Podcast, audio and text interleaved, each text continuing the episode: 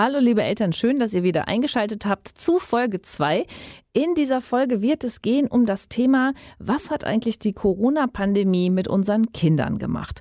Und sie ist so ein bisschen ein kleiner Flashback in die Entstehungsgeschichte dieses Podcasts. Denn in dem Interview, was ich vor ein paar Wochen schon mit Karina Höfer geführt habe, haben wir gemerkt, Mensch, äh, das funktioniert ganz gut mit uns beiden hier im Gespräch. Lasst uns da doch vielleicht einen Podcast draus machen.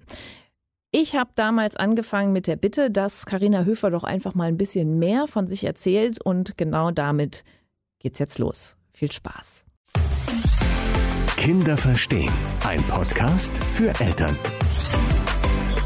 Also, mein Name ist Karina Höfer. Ich arbeite hier als Kinder- und Jugendcoach. Ich bin ausgebildete Lehrerin. Ich habe lange Jahre an der Waldorfschule gearbeitet, habe da Kinder begleitet, eine Klasse geführt und wollte dort nicht weiterarbeiten. Das Schulsystem ist nicht so meins. Mhm. Und dann habe ich eine Weiterbildung und eine Ausbildung zum Kinder- und Jugendcoach gemacht. Alles Mittlerweile mache ich schon die zweite und Psychologen behandeln Menschen, die tatsächlich psychisch krank sind, die eine diagnostizierte Störung haben, wie zum Beispiel Depressionen, Angststörungen, sowas. Und zu mir kommen Menschen, die prinzipiell gesund sind, aber auch diese Menschen haben ja öfter mal Probleme, gerade Kinder, die unter Ängsten leiden, die aber noch nicht klinisch sind. Jetzt haben wir gehört, dass insbesondere seit der Corona-Pandemie bei, unseren, bei den Kindern und Jugendlichen irgendwie unheimlich viel passiert ist. Was ist da so Ihre Erfahrung? Was sehen Sie so in Ihrer täglichen Arbeit? Ich sehe tatsächlich, dass Corona ganz, ganz viel mit den Kindern gemacht hat, weil gerade jüngere Kinder sehr lange Zeit auf Sozialkontakte verzichten mussten und dadurch viele Entwicklungsschritte nicht machen konnten, die aber sehr wichtig sind für die Kinder. Und gerade die Kinder, die zu der Zeit so in der ersten, zweiten Klasse waren oder Übergang, Kindergarten, erste Klasse, die haben diese Schritte nicht so vollziehen können, wie es, wie es normalerweise ist. Und dadurch fehlt viel und dadurch sind auch viele Ängste entstanden. Ängste vor anderen Kindern, vor der Schule selber. Viele Kinder kommen tatsächlich zu mir, die richtig Sozialängste haben, die nicht in die Schule gehen mögen, weil sie Angst haben, gemobbt zu werden, weil sie Angst haben, dass sie bei anderen Kindern anecken, also wirklich sehr vom Selbstbewusstsein, Selbstvertrauen runter sind. Und es gibt große Ängste auch vor Klassen arbeiten, weil eben jetzt dieser Druck immer mehr steigt, dass gute Noten wieder gefordert werden. Und sie haben aber jetzt zwei Jahre lang ganz viel zu Hause selber lernen müssen und dadurch haben sie einfach teilweise nicht so die gleichen Grundlagen. Wenn alle Kinder in der Schule sitzen, dann haben sie mehr oder weniger gleiche Bedingungen. Aber zu Hause ist das was ganz anderes, weil einige Eltern nicht unterstützen können, bei anderen klappt einfach dieses selber Lernen noch nicht. Und genau, von daher sehe ich das als ein großes Problem, was immer noch ist. Was dazu kommt, sind diese ganzen Krisen, die ja jetzt einfach auch aufgebrochen sind. Der Ukraine-Krieg, der ganz viel Unsicherheit schürt, diese finanziellen Sorgen durch Gaskrisen und so weiter. Und die Kinder nehmen das alles mit, auch wenn sie an den Sachen selber nicht beteiligt sind, aber sie bekommen auch die Ängste der Eltern mit. Mhm. Das ist, glaube ich, was, was wir schwer unterschätzen, was diese, diese, diese Grundstimmung, die im Moment so herrscht. Ne? Sie haben sie ja gerade schon alle angesprochen, die da so, also die, da haben wir als, als Erwachsene ja schon unser, unser also ich zumindest definitiv äh, mit zu kämpfen, dass ich mich die ganze Zeit damit auseinandersetze, ja, pff, wie geht's denn eigentlich weiter? Wie muss das für ein Kinderkopf und ein Kinderherz erst sein. Ne? Was kann man denn da machen, um denen zu helfen? Haben Sie denn da irgendwelche Tipps? Auf jeden Fall finde ich es sehr, sehr wichtig, das Selbstbewusstsein der Kinder wieder aufzubauen, das Selbstvertrauen. Das kann man, wenn es sehr angeknackst ist, natürlich über längere Zeit wirklich Stück für Stück aufbauen. Man kann aber auch mit den Kindern zusätzlich zu Hause selber ein bisschen daran arbeiten und zwar, dass man wirklich sich mal gemeinsam hinsetzt und mal alle Stärken aufschreibt, die das Kind so hat und mal schaut, hey, was kannst du eigentlich alles gut? Und damit sind nicht nur Schulnoten gemeint. Vielleicht ist das Kind einfach schlecht in Mathe, ja. Das hat aber nichts mit dem Wert des Kindes zu tun. Vielleicht kann das Kind wunderschöne Bilder malen. Das ist auch eine ganz wunderschöne Fähigkeit. Und dann wird das aufgeschrieben und diese Liste kann immer weiter wachsen. Und dann wird die gut sichtbar, zum Beispiel im Kinderzimmer aufgehängt. Und dadurch sieht das Kind dann jeden Morgen zum Beispiel, wenn es aufsteht, was es alles kann und macht sich das bewusst. Was auch sehr effektiv ist, ist abends gemeinsam mit dem Kind, vielleicht vor dem Schlafengehen, sich schon ein bisschen einzukuscheln und zu überlegen, was war eigentlich heute am Tag so richtig schön? Drei Dinge nennen, die schön waren. Das kann das Kind machen, das kann die Mama machen oder der Papa und dann geht es reihum, sodass das Kind sich dann auch nicht ausgegrenzt fühlt. Und es gibt immer irgendwas, worauf das Kind, ja, was schön gewesen sein kann. Und dann auch darauf schauen, was habe ich eigentlich heute gut gemacht? Das fällt vielen zunächst sehr schwer. Mit Übungen geht es aber immer leichter. Und das kann eine Kleinigkeit sein. Zum Beispiel, ich habe Mama beim Abwasch geholfen. Es muss nichts Großes sein, aber diese kleinen Dinge sich bewusst zu machen, macht ganz viel mit dem Selbstbewusstsein des Kindes. Mhm. Würden Sie zum Beispiel auch dazu raten oder anders davon abraten, dass wir die Kinder äh, zu sehr mit diesen Krisenthemen überhaupt beschäftigen? Also ähm, keine Ahnung, die gucken dann halt nicht mit Fernsehen, wenn Mama und Papa Nachrichten oder irgendwelche Katastrophenfilme gucken, die mich übrigens immer völlig aus der Bahn werfen. Katastrophenfilme gehen gar nicht. Schon genug Katastrophen im Leben, da muss ich nicht noch einen Katastrophenfilm gucken. Also äh, meinen Sie, dass man vielleicht auch da so ein bisschen äh, auch als Eltern darauf achten sollte, was auf das Kind alles einprasselt? Auf jeden Fall. Ich finde, dass Nachrichtensendungen für Erwachsene, da haben Kinder nichts zu suchen, das brauchen die nicht sehen. Vor allem, wenn dann so schlimme Bilder gezeigt werden vom Krieg zum Beispiel und dem Kind signalisieren, dass es alle Fragen stellen darf, die es beschäftigt. Weil es, die Kinder bekommen das einfach mit, diese allgemeine Stimmung. Und manchmal rührt das ganz tief in der Seele von dem Kind noch was auf und es beschäftigt sich damit, auch wenn es nicht vor den Nachrichten sitzt. Und dann aber mit dem Kind sich hinzusetzen und darüber zu sprechen, dass es keine Angst davor haben braucht. Es ist jetzt eine schwierige Situation, aber die kann man versuchen, kindgerecht zu erklären. Und wenn man selber da nicht so gut drin ist, dann gibt es wunderbare Seiten, zum Beispiel Internetseiten oder auch Kinderserien im Fernsehen oder im Radio, die das kindgerecht erklären und sowas den Kindern dann an die Hand geben. Und im Internet einfach mal sowas eingeben. Es gibt auch solche Seiten, die das für Kinder erklären. Mhm. Genau. Ich weiß jetzt nicht, wie lange Sie schon in dem neuen Berufsfeld arbeiten, aber können Sie denn tatsächlich auch festmachen, dass das, dass diese Entwicklung an der Corona-Pandemie lag oder könnte es auch äh, noch andere Gründe dafür geben, die ich jetzt vielleicht nicht sehe? Ich beobachte die Entwicklung schon seit langer Zeit. Also auch in der Schule habe ich das ja mitbekommen. Ich denke, dass die Corona-Pandemie nur ein Tropfen auf dem heißen Stein war. Ich sehe einfach, dass in unserem Schulsystem viel Überholungsbedarf auch besteht, weil nur die Kinder gesehen werden, die regelkonform sind, die gut in Deutsch sind, die gut in Mathe sind, wer aber gut in um nochmal auf Kunst zurückzukommen, wer in Kunst gut ist, wer äh, musikalisch toll begabt ist oder handwerklich, ja, das ist nicht so wichtig. Und das macht auch viel mit den Kindern. Die Kinder müssen den ganzen Morgen still auf ihrem Platz sitzen und vor allem dieser Notendruck ist für die Kinder wirklich eine Herausforderung. Das meinen wir vielleicht nicht so, aber dieses ständig schneller, höher, weiter und die Kinder werden nur gesehen, wenn sie am besten aufs Gymnasium gehen, ein super Abitur machen und dann den Studienabschluss anstreben. Genauso wertvoll sind aber Menschen, die in handwerkliche Berufe gehen.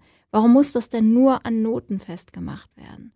Und da sehe ich eben seit langer Zeit diese Entwicklung, dass die Kinder immer mehr unter Stress stehen und dass sie auch teilweise in den Nachmittagsbeschäftigung noch zusätzlichen Stress bekommen, weil an dem Tag muss das gemacht werden, am nächsten Tag hast du Leichtathletik, an dem Mittwoch musst du dann noch zum Geigenunterricht. Nachhilfe muss auch dreimal die Woche noch zusätzlich sein. Und Zeit zum Spielen ist schon in der ersten Klasse nicht mehr. Das ist schade. Das ist ein interessantes Thema, weil ich habe so ein bisschen das Gefühl, dass die Kinder auch das Spielen verlernen, weil es so viel, hier nimm das iPad, spiel das Computerspiel. Also das, was ich früher als Spielen gemacht habe, abgesehen davon, dass das heute völlig undenkbar wäre, weil meine Eltern ja ständig die Aufsichtspflicht verletzt haben und ich durch den Wald gerannt bin alleine mit fünf, sechs, sieben, acht wo heute wahrscheinlich meine Eltern für angezeigt würden, ja, wie oft ich von irgendwelchen Bäumen gestürzt bin und mir was gebrochen habe, da wäre wär das Jugendamt gekommen heute, weil Aufsichtspflicht verletzt.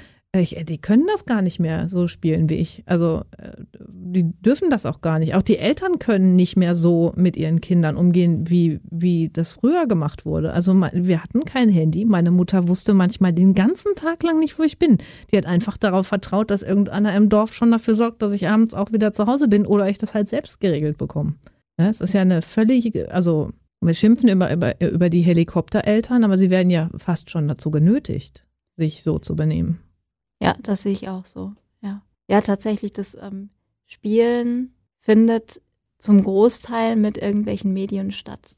Teilweise treffen die Kinder sich ja nur noch online, um Computerspiele zu machen. Oder wenn sie sich persönlich treffen, dann setzt man sich vor die Playstation. Das sind sicherlich tolle Dinge, mit denen man sich mal beschäftigen kann. Kinder können sich aber nicht mehr mit sich selbst beschäftigen. Viele Kinder. Ich will das nicht äh, die, auf die breite Masse umlegen, aber viele Kinder können sich nicht mehr zehn Minuten mit sich selbst beschäftigen und sich mal hinsetzen und ein Bild malen oder ein Puzzle machen oder sowas. Denen ist dann direkt langweilig. Ja, ich wollte gerade sagen, auch langweilen können mhm. die sich gar nicht mehr. Ja. Aber was habe ich mich in meinem Leben auch gelangweilt als Kind? Mhm. Das war halt so. Wobei tatsächlich ich sagen Wobei, muss, ich habe mich nie gelangweilt, weil gelangweilt ich immer irgendwelche Ideen hatte. Ja, ja, das ist äh, gelangweilt ist der falsche. Also, also wie oft man sich einfach nicht darum gekümmert hat, was ich jetzt als nächstes genau. mache und ich mir halt selbst was ausdenken musste. Ja, genau. so, ne? Dann habe ich halt Rolltiger gespielt auf dem Fußboden im Flur. Ja. Ich habe draußen im Garten äh, die verrücktesten Sachen zusammengemischt mit irgendwelcher Erde und äh, Steinchen und das wurde dann ein äh, Blumendünger von uns benannt. Und sowas scheinbar Sinnloses, was aber sehr, sehr sinnvoll ist, weil das ja auch die Kreativität fördert, weil das auch haptisch viel fördert. Das können Kinder nämlich oft auch nicht mehr, dass sie wirklich mal Dinge ausschneiden oder äh, allein das Schreiben lernen ist für die Kinder ja schon ganz schwierig, weil sie eben dieses, diese Feinmotorik gar nicht mehr so in der Kindheit lernen, wie wir das eigentlich machen mussten. Wir hatten gar keine andere Möglichkeit und das fehlt leider. Hat mein Physiotherapeut zu mir gesagt, man sieht, dass du auf dem Land groß geworden bist. Hab ich gesagt, was ist das? Ja, du bist früher auf Bäume geklettert. Das kann ich an deiner Körperhaltung sehen. Ach. Also der sagt halt, er, er sieht wirklich den Menschen auch mit Klamotten und allem an, ob sie sich in ihrer Kindheit halt mit ihrem Körper viel bewegt und benutzt haben und, äh, und auch herausgefordert haben oder nicht. Das heißt, eine, für ihn ist das eine ganz andere, äh, ein ganz anderes Erscheinungsbild als die, die in der Stadt groß geworden sind und irgendwie nur an Computer oder was auch immer gesessen haben. Ne? Ja.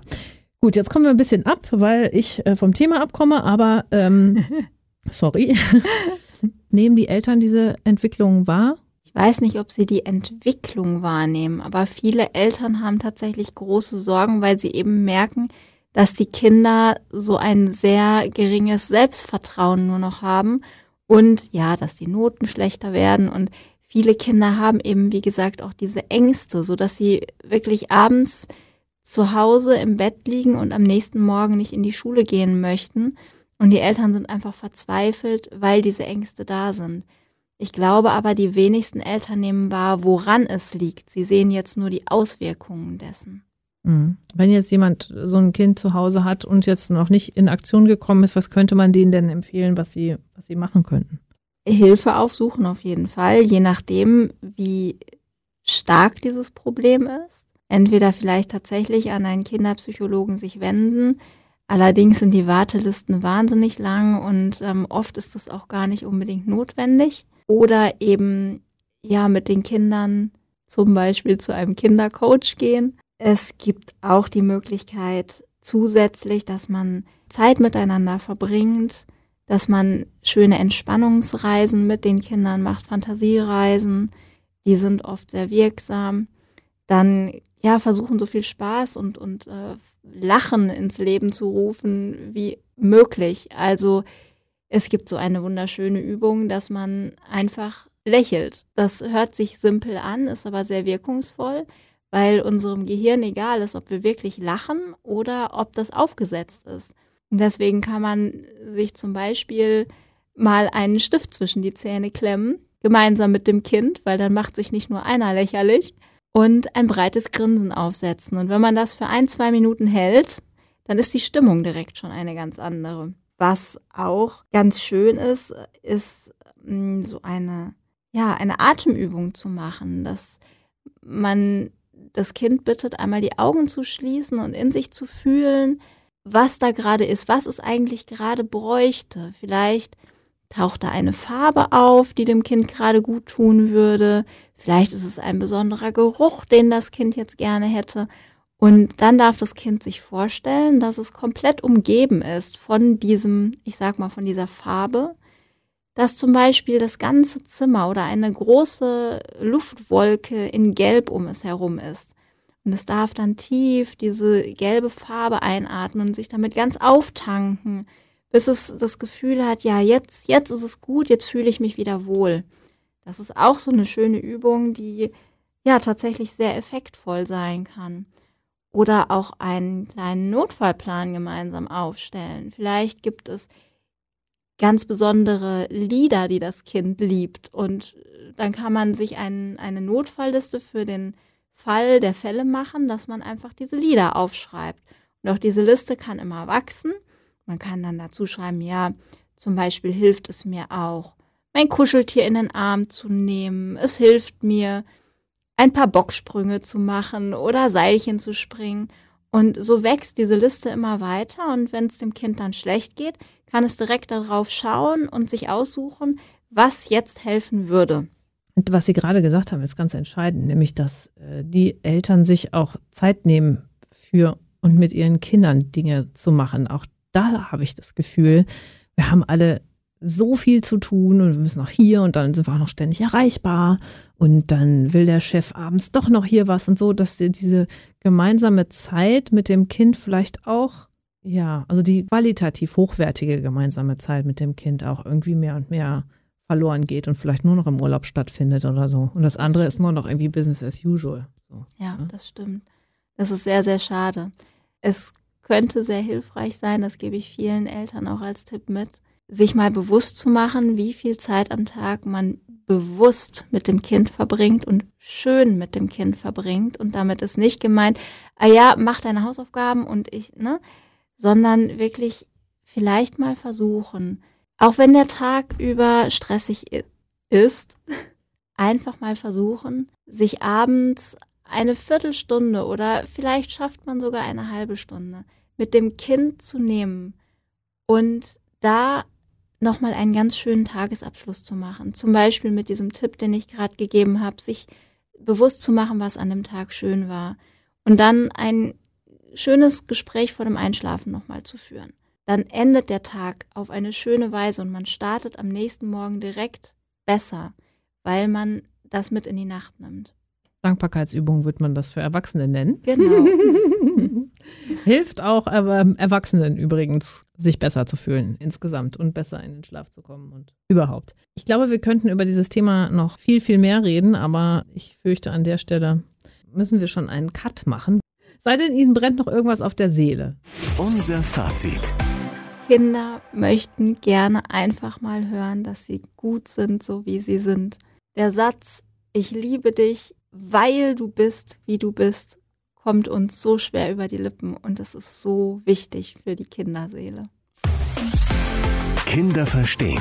Ein Podcast für Eltern.